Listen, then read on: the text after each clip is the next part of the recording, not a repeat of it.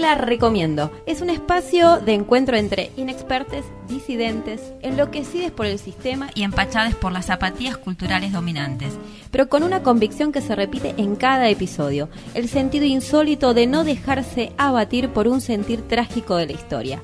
No te la venimos a contar, te la venimos a recomendar. Te la recomiendo. En cada episodio alguien te sugiere apasionadamente una película y nos cuenta el porqué. Se trata de esas recomendaciones que se hacen en la sobremesa y con las que se te hace agua a la boca. Por eso, cada película se come con un plato especial. El menú es a la carta y hoy te la recomienda Pablo de Marco, un mercedino, socialista y profesor de historia. ¡Acción!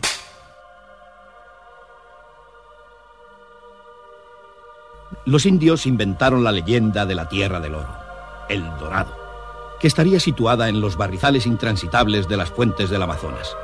A finales de 1560 partió por primera vez desde la altiplanicie peruana una gran expedición de españoles bajo las órdenes de Gonzalo Pizarro. El único testimonio que poseemos de esta expedición, desaparecida sin dejar huella, es el diario de Fray Gaspar de Carvajal. ¿Qué película te recomendás, Pablo? vamos a recomendar un clásico que se llama Aguirre, la ira del dios, una película que, por ejemplo, si alguien se pone a buscar en el diseño curricular de tercer año, la va a encontrar, pero estoy seguro que nunca nadie la pasó en la escuela, porque en primer término porque es extensa, si uno busca en, el, en el diseño aparece una referencia a esta película, pero bueno, nada, es un clasicón que yo la redescubrí en esta pandemia en YouTube. Así que para el que la quiera ver eh, es, muy accesible y nada, es la película que quiero recomendarles hoy, por varias cuestiones que vamos a charlar a lo largo de este programa. ¿Cómo llegaste a esta película? Me la encontré un sábado a la noche hace muchos años, muchos años, en un viejo local partidario, donde nos juntábamos los sábados eh, a tomar vino y a ver películas de estas características, ¿no? Y habíamos visto grandes películas. Una de esas películas era Aguirre, la ira del dios. Una película de la década del 70, una película de un director alemán, Werner Herzog, que hace una dupla con un actorazo que se llama Klaus Kinski, un personaje que también hace westerns, Klaus Kinski, como era conocido, nació en 1926 y falleció en 1991. Si bien ha personificado muchos papeles, el rol protagonista en la película de Aguirre, La cólera de Dios, le otorgó el reconocimiento de una de las mejores representaciones del antihéroe, bordeando la locura y el extremo egoísmo. En la vida real, este papel parece haberlo llevado al mayor de los extremos, ya que una de sus hijas lo acusó de abusos sexuales luego de su muerte. Forman realmente una pareja explosiva que tiene una relación bastante tóxica, diríamos, porque la verdad que es traumática la forma de filmar de estos, de estos dos monstruos del, eh, del cine.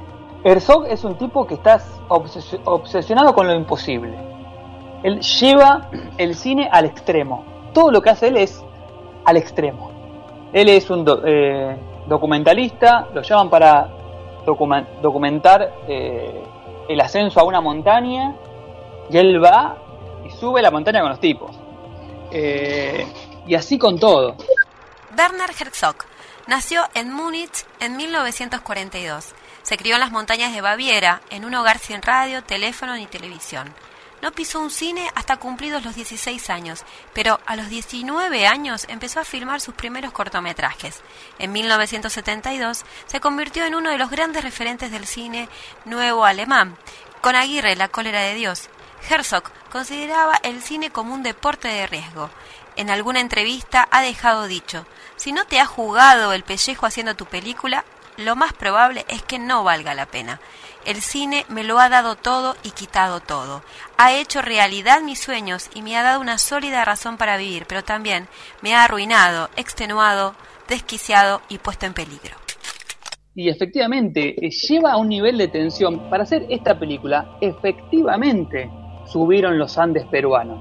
Y efectivamente bajaron de los Andes peruanos con las vestimentas de los españoles en esa época, con los yelmos, con los guerros, con los cañones, eh, se internaron en el Amazonas, o sea que sufrieron la picadura de todos los bichos habidos y por haber, eh, y efectivamente la relación de Kinski con eh, Herzog es una relación enfermiza. Por ejemplo, hay grabaciones de audio en donde las peleas entre Kinski y Herzog iban hasta las manos.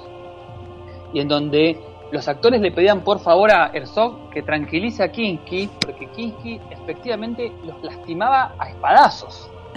Hay una escena en donde el tipo les pega espadazos y los actores tuvieron que parar la escena porque dijeron, oh, este tipo nos va a matar en serio. Eh, efectivamente lleva al extremo absolutamente todo.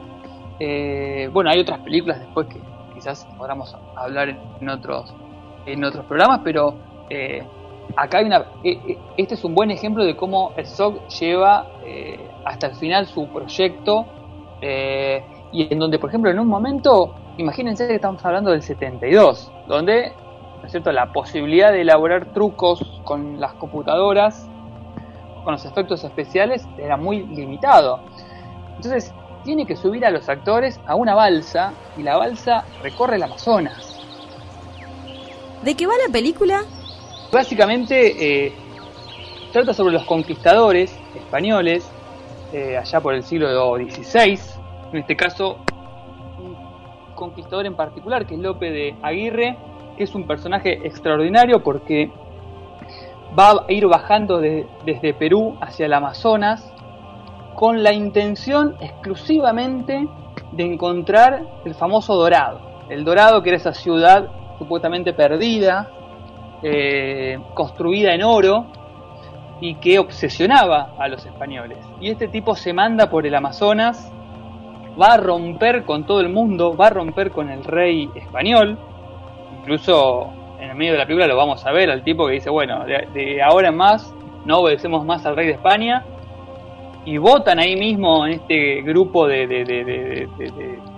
de, conquistadores que ya estaban en un nivel terrible de, sufrimiento porque el Amazonas no es algo fácil para, para, para recorrer. Bueno, y ahí votan a un, a un nuevo emperador, el emperador de tierras que todavía no, no habían conquistado. Así que más o menos versa sobre esto la película, ¿no? Es, es la obsesión de estos conquistadores eh, por, por, por, por, tratar de, de, de, hacerse de todo el oro y de toda la riqueza eh, material que había en, América. Y un poco eh, la película habla sobre la arrogancia ¿no? de estos tipos y es en algún punto, eh, o el mensaje que me parece que, es interesante, es la idea de que estos tipos no pueden competir con la naturaleza. Yo no quiero espolear la película, pero finalmente es la lucha de el hombre contra la naturaleza. Y bueno, la película tiene un final, no la vamos a contar, pero que es el final que tiene efectivamente la expedición de Lope de Aguirre internándose en el Amazonas esta historia se reconstruye a partir de los escritos, aparece, encuentran ¿sí? los cuadernos de Fray Gaspar de, Carvajal, que era, digamos, el, el, representante de la iglesia en esta expedición de Gonzalo Pizarro. El día de Navidad del año 1560, alcanzamos el último puerto de la cordillera de los Andes y contemplamos por primera vez a nuestros pies la selva prometida. Por la mañana dije la misa y después fuimos descendiendo a través de las nubes. Y a partir de estos cuadernos es, que se logra rearmar todo este proceso en donde Lope de Aguirre, que era un, segundo en esta expedición, que se descuelga, literalmente se descuelga de los Andes peruanos para, adentrarse en el Amazonas y termina eh, armando un pequeño ejército propio eh, obviamente eh, convenciendo a todos de que estaban muy cerca de obtener el, famoso dorado y que por lo tanto iban a ser todos ricos y que por supuesto iban a construir un imperio independiente del rey de España, independiente del imperio español.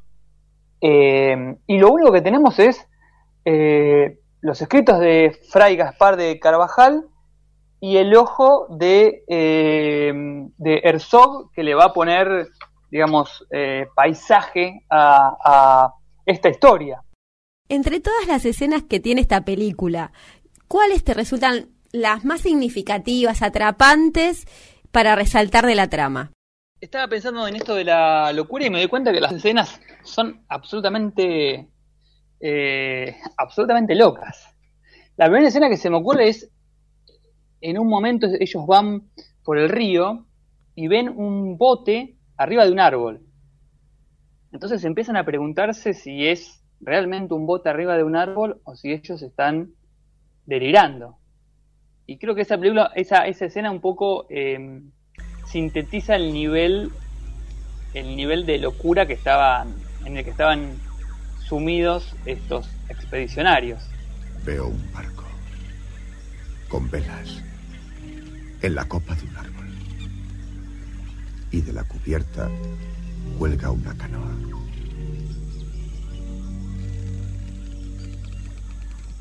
El barco es producto de tu imaginación. Ninguna marea puede subir tan alto. Todos tenemos fiebre.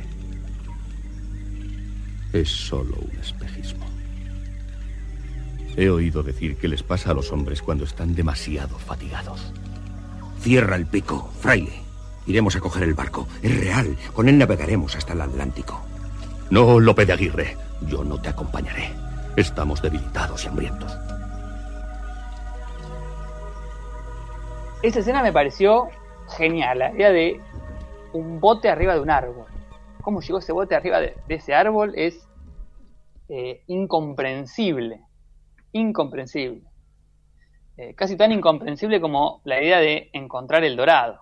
La primera escena es impactante porque es una fila de expedicionarios junto con esclavos, que en algún momento le van a dar la palabra, en algún momento va a hablar un príncipe, un príncipe inca, ¿no? y, ahí también va a, va a poner en, en, palabras em, lo duro de la conquista, lo, lo, lo lo trágico de la conquista para los pueblos eh, americanos. Y es interesante que venga de Kinski, que es un alemán, ¿no? es una película americana hecha por un alemán, eso también es, eh, me pareció interesante. Pero quería decir esto, la primera escena de, de, de, esta, de este hilito de hombres y mujeres bajando de, de los Andes peruanos, ¿no? Este día casi como descolgándose de los Andes, ¿no? Y, metiéndose hacia la locura, ¿no? Penetrando hacia la locura. Y todos vestidos incluso, digamos, con vestimentas preparados para, para, la nieve y para el frío, em, bueno, entrando en la selva, ¿no? Esto también, esta, esta incongruencia, ¿no? Todo, todo el tiempo esta incongruencia. Los tipos que bajaban de los Andes con gorritos, con ponchos, metiéndose en el calor y en la humedad del Amazonas que los va a ir atrapando. Esa me parece una gran escena. Y otra escena que eh, sería interesante preguntarle a, a, Herzog cómo se construyó. Es una que, que es cuando en un momento un flechazo mata a un español que está en la balsa y el español mira hacia donde donde está la cámara y dice, las flechas largas están de moda, y se, muere. Es una escena que es, más para una película de comer, para una comedia que para... Pero, por favor, vean, vean, vean, la, vean la película porque ya con esa escena... Vale toda la película. Toda la película, sí, totalmente, totalmente. Es increíble esa escena, ¿no? Inexplicable. Las flechas largas se han puesto, se han puesto, se han puesto. ¿Con qué recomendarías acompañar esta película? A mí se me ocurría, por ejemplo, eh, algo que tenga que ver con el río, así que yo recomendaría, por ejemplo, un pejerrey, que cuando buscaba eh, un poco las características de este noble pez, hay que decir que además de llamarse pejerrey, es conocido como matungo y también es conocido como flecha plateada, que viene muy bien para la película, que está rodeado de flechas, así que comerse un pescado que también se llama flecha plateada, eh, viene muy bien. Así que yo diría que un pejerrey con papas eh, sería una buena forma de acompañar esta película. Y ahora para terminar, ¿con qué tema musical cerrarías vos el podcast? La banda sonora está, pero yo les recomendaría otro tema que siempre es interesante escuchar por varias cuestiones y que me parece que iría con la película es La maldición de Malinche. Eh, volvemos de vuelta con los aztecas, pero La maldición de Malinche tiene varias versiones. Una versión que es muy linda para escuchar es la de Agarrate Catalina. Eh, así que yo recomendaría ver esta película y de fondo poner eh, la versión de La maldición de Malinche de Agárrate Catalina. O si no, la clásica versión con Amparo Ochoa. Mis hermanos emplumados. Ambas, ambas van muy bien con esta, con esta peli. Eran los hombres barbados de la profecía esperada. Se oyó la voz del monarca de que el Dios había llegado y les abrimos la puerta por temor a lo ignorado.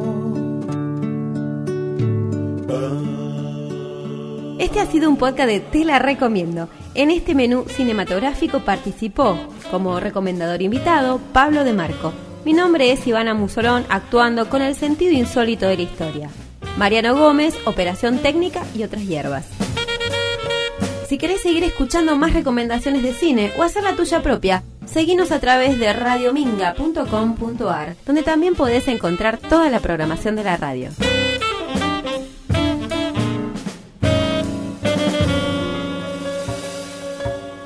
Radio Minga, la radio de la cooperativa Ladran Sancho. ¡Corten! ¡Corten!